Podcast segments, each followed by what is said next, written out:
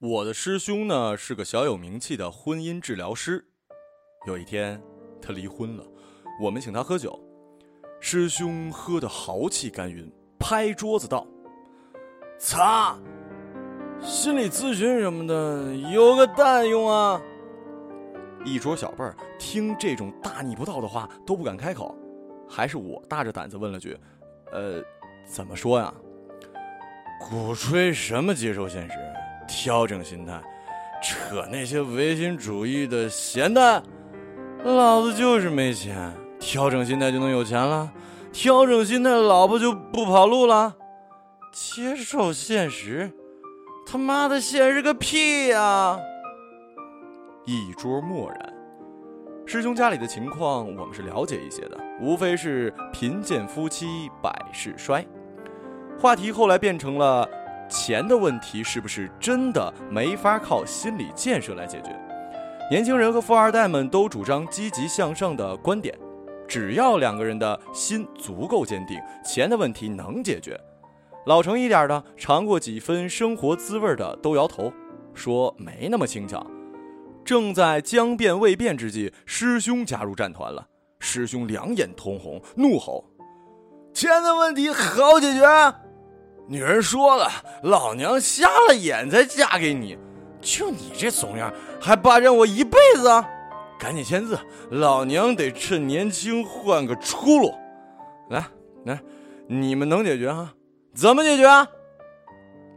师弟妹们缩了头，嗫嗫的接口：“总还是有商量的余地吧？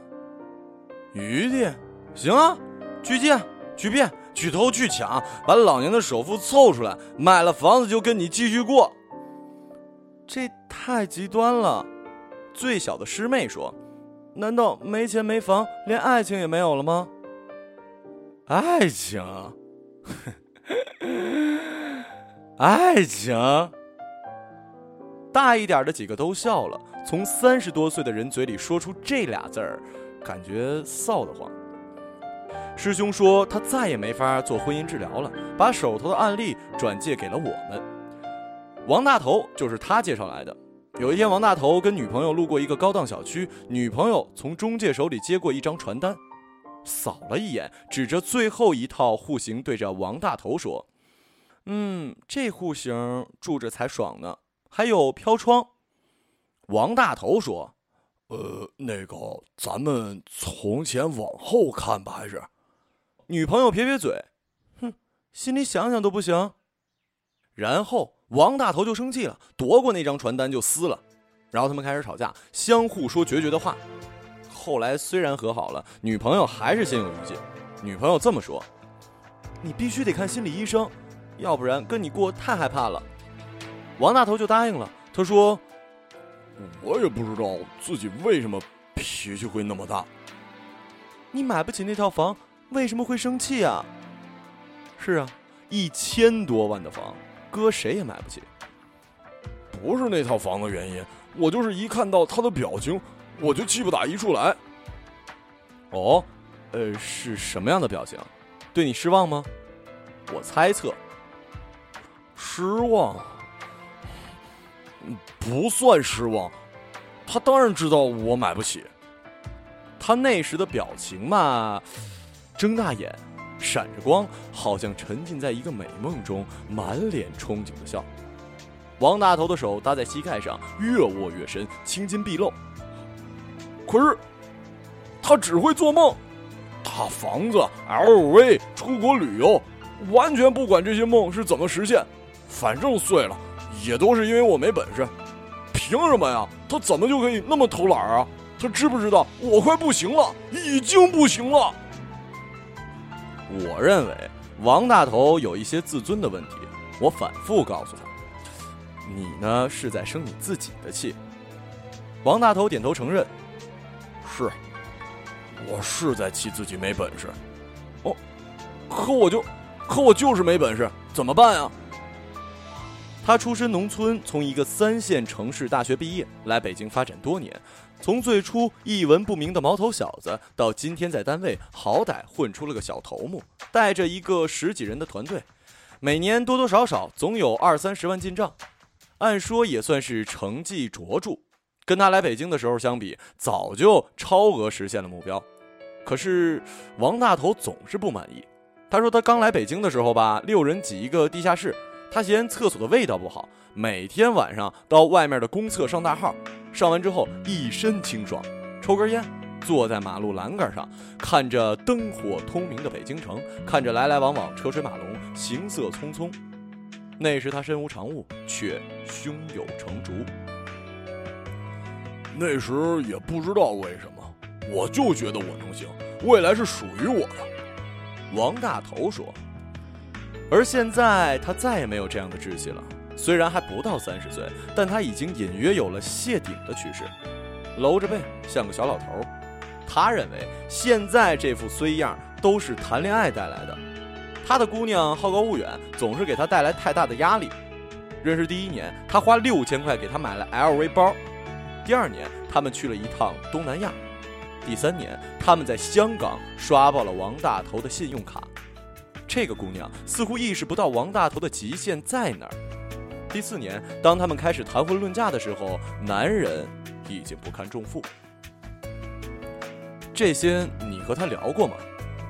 他点点头，说：“差不多每天都聊。”呃，那他怎么说呀？他说：“别老拿没本事当不努力的借口。”王大头脸色铁青，不知不觉又把拳头握紧了，好像不如此就没法抑制他心里奔涌的那么多愤恨。你看，他说我不努力，可是，可是我我实在没本事啊！我。我就是没本事，怎么办呀？那你就接受自己这样。可是我接受我自己又不甘心，怎么办？你不甘心也没办法。凭什么？别人都有办法，我就没办法？你不是说你没本事吗？王大头瞪着眼，呼哧呼哧盯着我。我和他对视，这样的对话我们已经反复了很多遍。他的脸涨得血红，每一根筋脉里都充斥着。不甘心的血液。有时我甚至会为这样的焦灼感到不耐烦，因为在同一个地方绕圈没有进展。我问他：“如果你经济上紧张，何不考虑把咨询费省下来呢？”这是要和他结束咨询的意思。当然了，也确实可以节省他好大一笔开支。但是这时候他就会一愣：“不不不，这个咨询还是很有帮助的，真的很有帮助。”说实话，有时候我自己都看不到这个帮助在哪儿。他总是在拒绝接受现实，一脸阴云的抱怨：“操，我们周末又吵架了。他嫌我今年给他买的生日礼物没有去年的值钱。”那你跟他解释理由了吗？王大头阴着脸：“大部分钱被我拿去做理财了，毕竟得考虑买房吧。”他妈的，有什么好解释的？这些他又不是不知道。他知道原因，但他就是不高兴。他觉得你没有把他照顾好。哎，就是这样。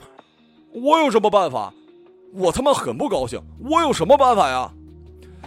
哎呀，好像你又回到了你没本事的话题上。你在生你自己的气。每次结束和王大头的咨询，我都想出门买杯咖啡缓缓。我需要呼吸一点新鲜空气，驱散心中憋闷的感觉。我想到了喝醉的师兄，某种程度上也想到了自己，想到了那些不足为外人道的经历，就不由自主的有点疲倦和畏叹。王大头说他快不行了。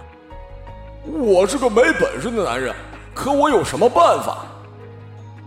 我似乎隐约能看到故事未来的走向，虽然我不太愿意那么想，但是我看不到任何转机。王大头谈过好几次恋爱，每一次都是苦苦支撑到最后，不得不以放弃告终。现在他又一次踏入了崩溃的边缘。他说他不愿意把女孩想得太势利、太物质，每次都以为这次不一样，能够获得爱情。但是最后他发现自己还是太幼稚，女人是会变的。也许只有等我有房、有车、财务自由的时候，我才可以拥有一段不含杂质的爱情吧。他转念一想，又觉得讽刺。可那种爱情明明更势利吧？哼！他和女朋友已经发展到每天一吵的地步了。心理咨询虽然帮他控制住了情绪，但是不可能挽救他们日渐崩坏的关系。他越来越累，也越来越对自己不抱信心。他那点不甘心的硬气早已经被生活消磨殆尽。他几乎已经做好了结束的决定，只是在等待那个时机。就在这时，有一天晚上，他遇到了他的前一个咨询师，就是我的师兄王大头，坐在咨询室里，惊讶地向我报告：“哦，他说他离婚了，他居然离婚了。”“是啊，半年前他就离婚了，他感觉没法再做你的案子，所以才介绍给了我。”我不明白他为什么这么吃惊。他不是做婚姻治疗的吗？连自己的婚姻问题都处理不了了。我叹了口气，唉，有些问题你知道就摆在那儿，但是处理不了。什么问题啊？比如钱？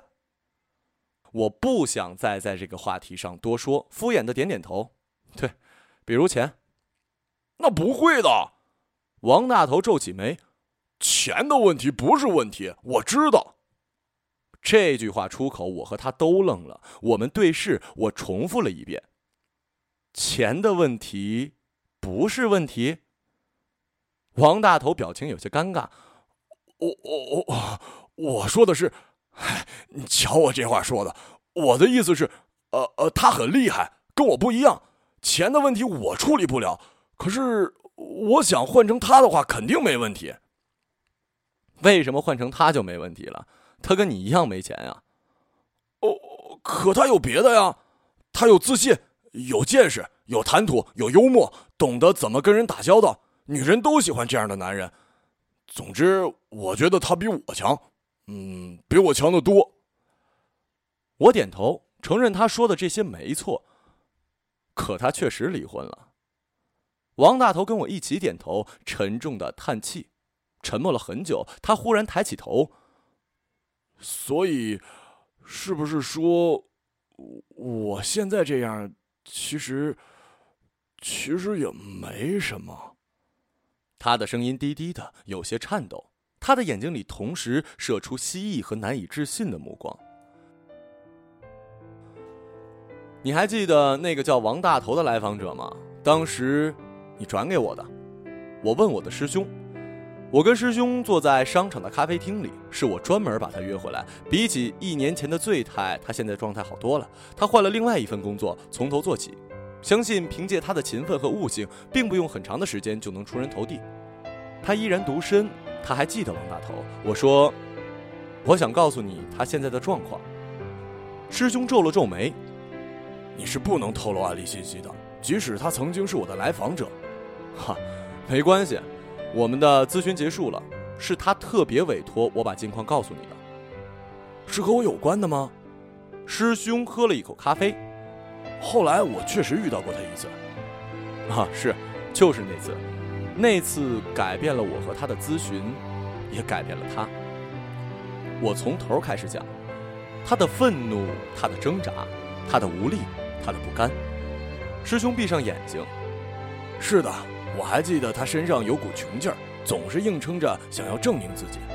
这个人有太多自尊方面的歪曲，金钱跟他的自我价值挂着钩。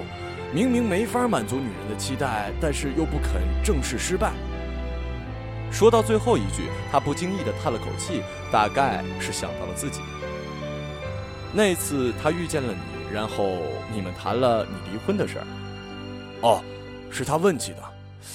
这件事儿对他有很大的影响，我也以为这是件无关紧要的事儿，不过对他来说好像还真是蛮有触动的，反复感慨，原来这么厉害的人也没办法。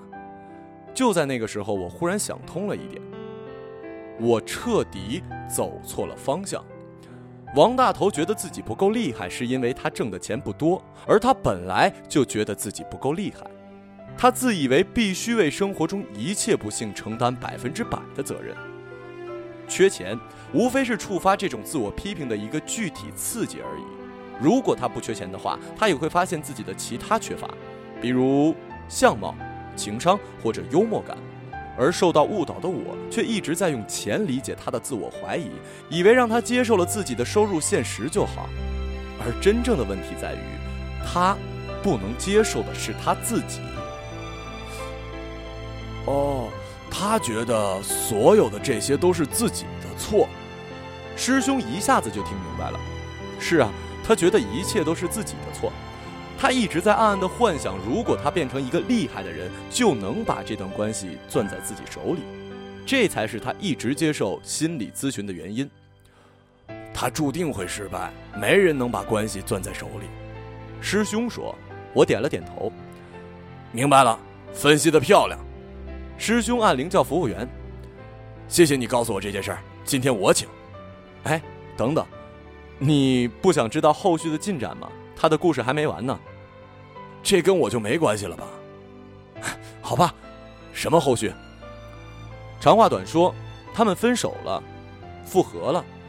结婚了，我从包里掏出一盒糖，这是他让我转交给你的喜糖。我知道不该接受访问者的礼物，但是这种情况，我觉得应该接受。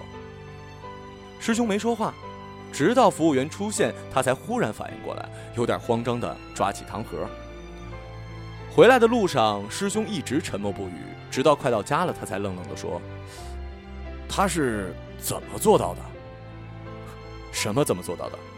我明知故问：“他怎么会跟那个女人复合呢？他明明觉得自己承担不起这一切呀。”“是啊，他承担不起，所以才需要跟那个女人一起承担啊。”师兄若有所思的点点头：“两个人一起承担这段关系，嗯，真好。